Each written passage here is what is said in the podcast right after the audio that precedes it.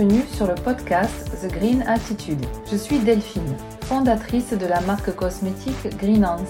Bienvenue sur mon podcast qui aide à rendre le monde meilleur et où ensemble nous abordons comment améliorer au quotidien notre impact sur notre planète. Si vous ne savez pas comment vous y prendre ou par où commencer, alors vous êtes au bon endroit.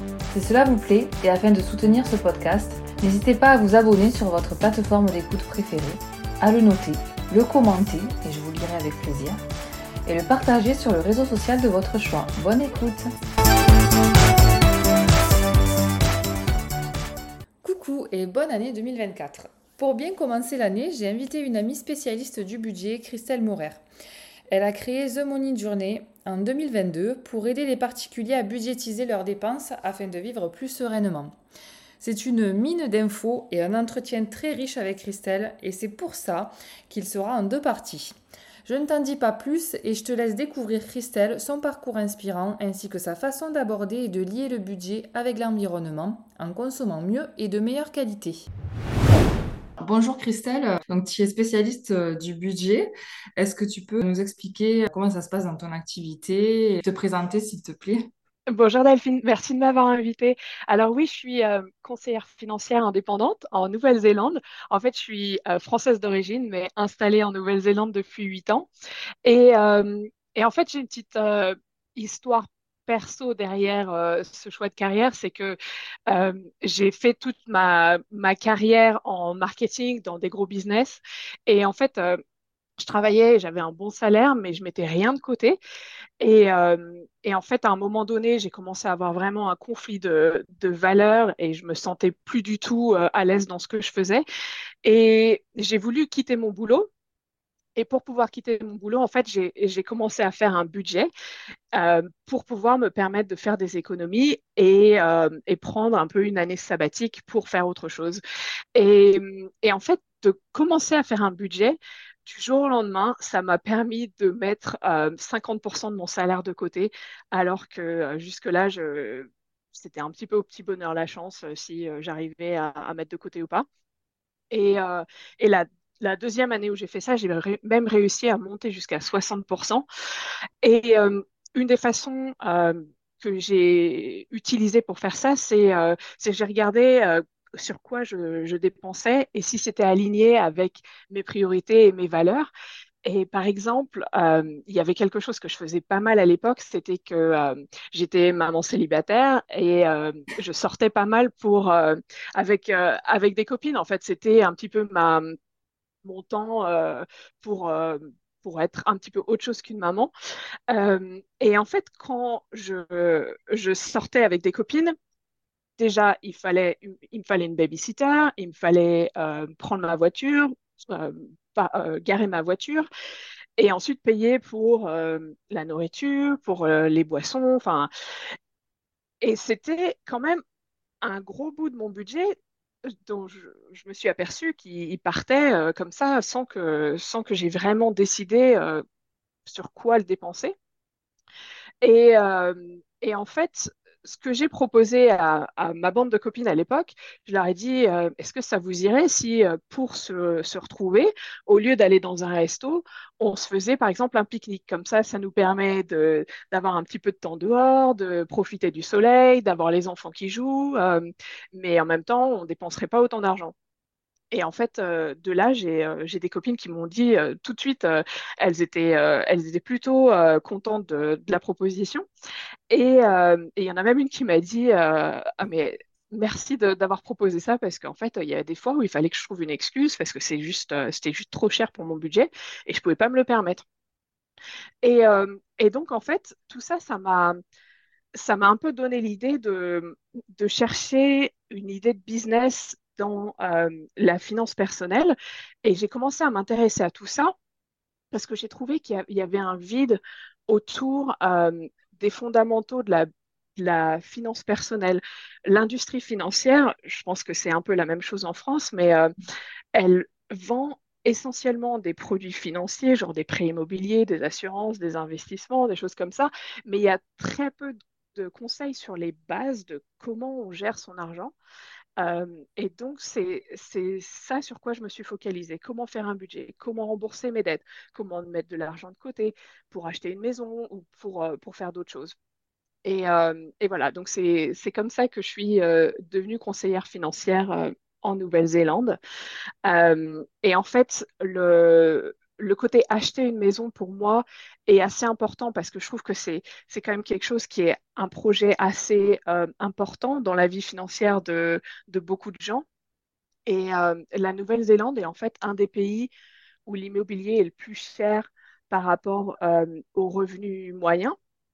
Et le prix d'une maison correspond à peu près à 7 ans de salaire d'un salaire moyen. Ah, Donc c'est 900 000 dollars, ça correspond à peu près à 520 000 euros.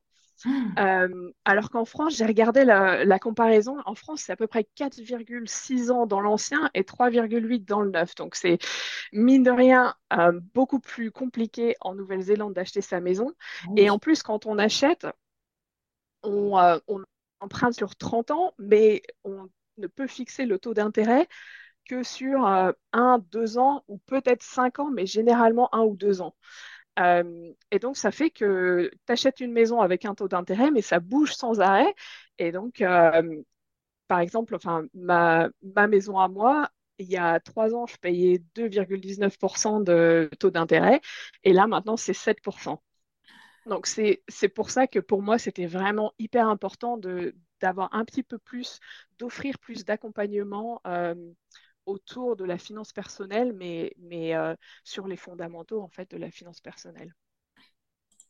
Euh, mais du coup, ouais, euh, excuse-moi, je monte Du coup, on se retrouve vite coincé, ben, ou alors on peut pas acheter carrément en Nouvelle-Zélande. Ah oui, ouais, ouais, c'est vraiment, c'est vraiment très très compliqué et il faut en fait, je, pendant plusieurs années, il faut faire des, efforts de façon euh, constante euh, et, avoir une bonne discipline sur une, certaine durée, quoi, plusieurs années, euh, avoir un budget qui te permette de, mettre de l'argent de côté. Donc ça n'arrive pas par chance.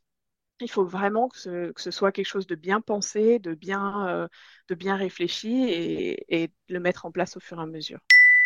Est-ce que pour toi, est-ce que dans ton travail, tu as pu le, voir, est-ce que le fait de préparer euh, un budget, ça permet d'avoir un impact euh, positif sur euh, l'environnement? Est-ce que c'est lié? Il y a, un thème que j'aborde souvent avec mes clients, c'est comment consommer moins mais consommer mieux. Et ça, je pense que ça, ça va pas mal avec les problématiques environnementales. Après, je dirais qu'un budget, c'est c'est selon les objectifs de chacun et selon ce que chacun essaie de. Essaie de... ce qu'il a comme objectif, oui, en fonction de ses valeurs à lui. Hein. C'est ça. Voilà. ok. Donc, oui, ça dépend des valeurs de chacun. Donc, si on n'est pas dans le, thème euh, environnement, on ne va pas forcément euh, axer son budget dessus. Ok. Pas forcément. Mais, euh, mais je trouve que bah, vivre de façon plus respectueuse pour la planète, en général, on se dit, euh, ah, si je vais commencer à manger bio ou, euh, ou euh, je sais pas, enfin, faire, faire des, changements pour, pour être plus respectueux de l'environnement, souvent, ça veut dire qu'on on limite un peu ses choix. Et, et, que les choix qui restent sont un peu plus chers aussi. Je sais pas, hein, par exemple, si, si je veux acheter des bonnes tomates, déjà, bah, il va falloir que j'attende que ça, soit la saison. Je vais éliminer celles qui viennent de trop loin, je vais euh, privilégier le bio, éventuellement aller dans un magasin spécialisé, tout ça. Donc en fait, ça veut dire que ben, pour acheter mes tomates, avant, j'avais euh, peut-être 100 euh, choix disponibles, et puis là, bah, j'ai moins de choix disponibles, et puis souvent, c'est un peu plus cher. Je crois que j'ai regardé le bio, c'est euh, en moyenne 20 à 30% plus cher. Donc de là, on se dit, ouais, en fait, euh, être, euh, être plus respectueux pour la planète, c'est c'est en fait, ça coûte cher. Mais, mais ce que je pense, c'est que souvent, on s'arrête au prix, mais il y a pas mal d'autres facteurs sur lesquels on peut jouer pour faire baisser la facture. Et certains sont plus faciles à mettre en place que d'autres, mais, mais en tout cas, je pense qu'il ne faut pas s'arrêter au prix et pas ne pas considérer que le prix pour euh, l'impact sur son budget, en fait. D'accord. Et est-ce que tu as des, des astuces? Est-ce que tu parles de certaines astuces à, à tes clients, euh, bah, justement pour euh, que ça les aide aussi au niveau environnemental, mais sans, sans que forcément ils aient une envie d'aller vers le côté environnemental, mais est-ce que tu as des petites astuces, quelque chose que tu leur proposes?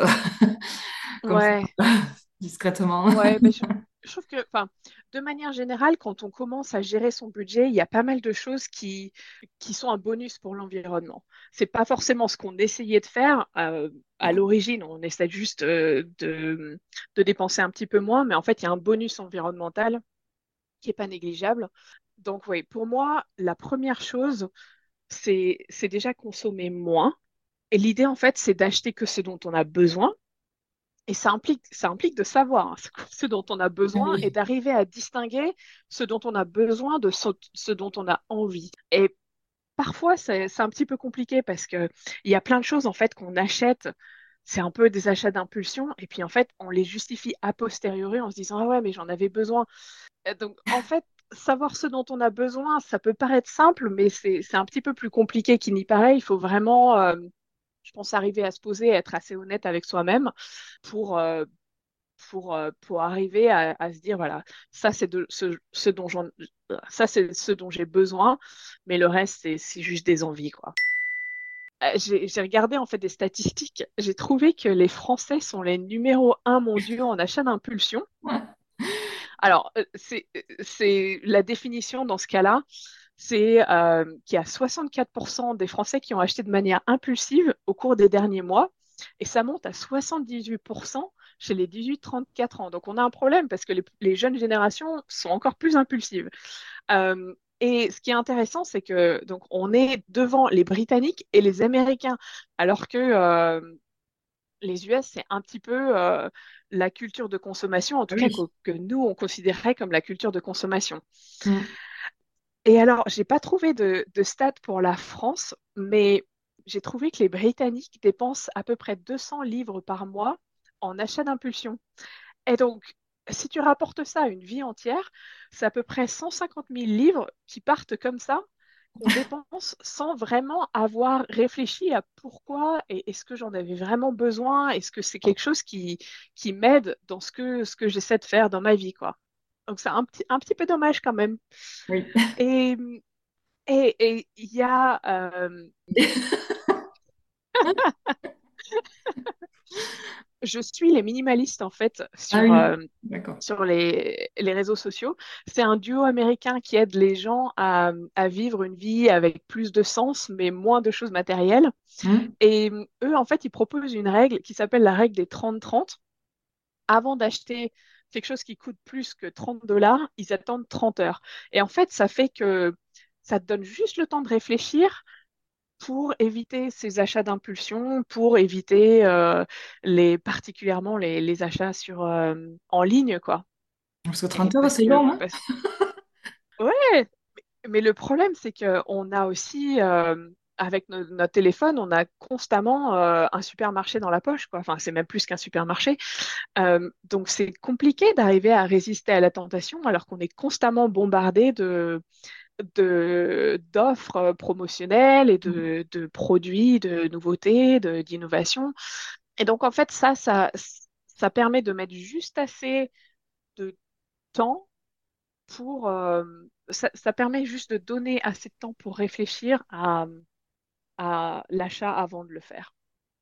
Et finalement, en achetant moins et en planifiant ses achats, on gaspille moins, ce qui est un, bénéfice environnemental énorme parce que, je sais pas, ça va être euh, les légumes qu'on a en trop et qu'on n'a pas cuisinés avant qu'ils soient complètement pourris. Ça peut être euh, les jouets en plastique que, euh, que nos enfants reçoivent à leur anniversaire. Ils vont l'utiliser une fois ou alors le jouet sera, cassé et puis, euh, et puis voilà, il tombe dans l'oubli. C'est euh, la robe qu'on achète pour une occasion, un mariage, un anniversaire ou quelque chose comme ça. Et puis en fait, on n'a pas l'occasion de la reporter. C'est, vraiment, c'est vraiment dommage tout ça. Et donc, comment est-ce qu'on peut éviter ce gaspillage? Alors, moi, je parle pas mal avec mes clients de gaspillage alimentaire et je crois que je crois que tu en parles aussi. Enfin, je, t'ai entendu en parler, mais euh, préparer ces menus, c'est euh, la meilleure solution pour euh, éviter le gaspillage alimentaire. Faire maison, je trouve ça aussi pas mal Ouais, parce que finalement, on, on fait on fait plus simple. On, on utilise des, des ingrédients des ingrédients simples de saison et euh, et il y a plein de choses qu'on peut faire de façon assez facile finalement. Euh, et en fait, quand on fait maison, c'est aussi moins d'emballage et tout ça. Donc, euh, c'est plus sain vrai, Mm. ouais, ouais, c'est un vrai bénéfice.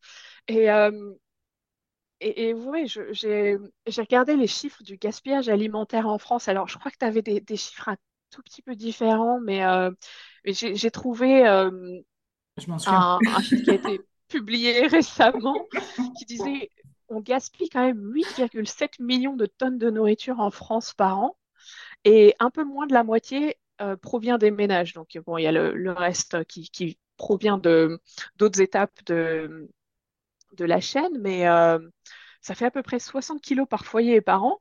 Ça, c'est vraiment, je prends l'argent dans mon portefeuille et je le mets à la poubelle, quoi. Voilà, C'est euh, exactement. c'est, c'est vraiment dommage.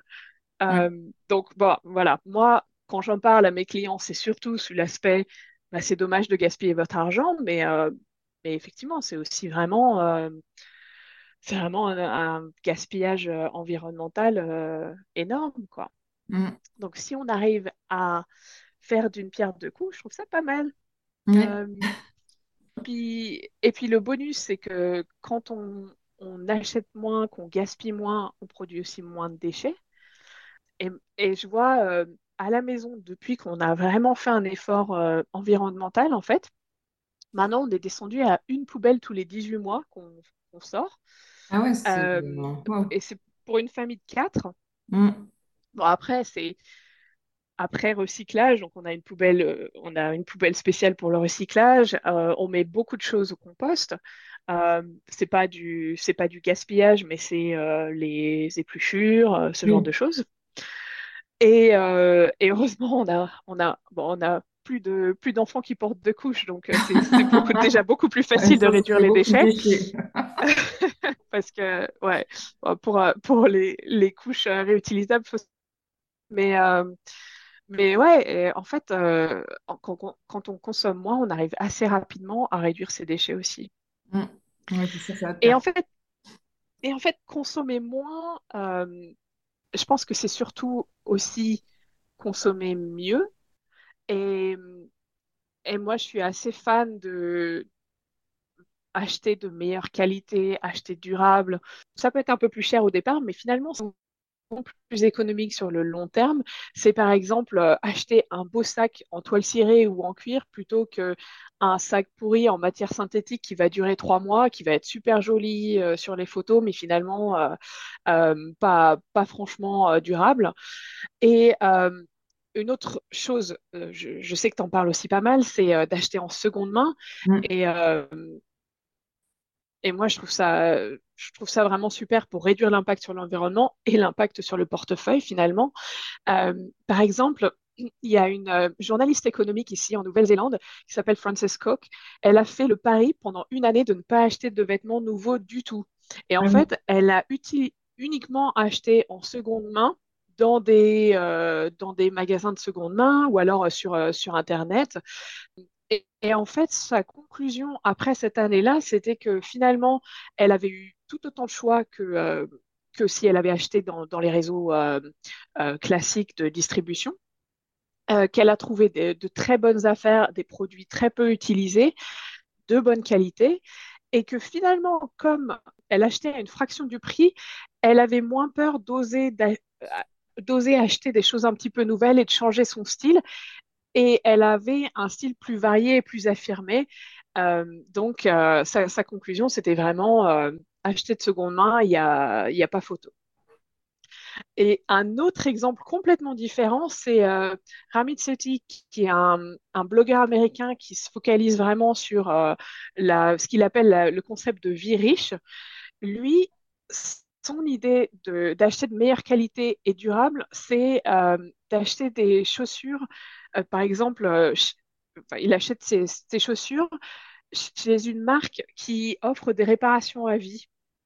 Alors, il a donné le nom de la marque, ça, ça s'appelle Brunello Cucinelli, je crois. Et j'ai regardé sur le site français de la marque, une paire de sneakers, ça coûte quand même 900, de, 900 euh, euros. Euh, donc, c'est Ah, vraiment pas donné. Mais si on se dit, bah, en fait, c'est. Ouais, mais si on se dit, bah, c'est, la paire que je vais porter toute ma vie, qui va être euh, Ouais. réparable infiniment, Mm, en fait, bah, pour une paire à vie, c'est pas si cher que ça. Euh, donc ça peut valoir, euh, ça peut valoir le coup d'explorer ce genre d'options. mm. Et bon, plus dans ton, dans ton domaine, mais euh, je suis aussi fan de cosmétiques solides. Depuis quatre ans, moi, j'utilise shampoing, après-shampoing, savon, tout ça en solide. Et j'adore, je trouve que c'est moins de packaging, moins de gaspillage dans la chaîne de production et de transport parce que bah, tu n'as pas des camions qui transportent de l'eau finalement. mm. Un bloc de shampoing, un petit bloc, ça me coûte 20 dollars. C'est le même prix que deux bouteilles de shampoing, mais ça me dure beaucoup plus longtemps. Et, euh, et aussi, je, je sais que je mets pas des produits chimiques euh, dans mes cheveux euh, et, et- et ils sont en, en meilleure santé qu'ils ne l'ont été avant. Donc, euh, moi, je suis, je trouve que la cosmétique solide, en fait, c'est, vraiment euh, revenir à un concept qu'on a perdu il y a, quelques décennies et euh, c'est vraiment, euh, vraiment super, quoi. Donc, voilà, pour moi, c'est un peu ça, consommer mieux. La première partie se termine ici et je te donne rendez-vous dans deux semaines pour la suite. À très vite. Ciao ciao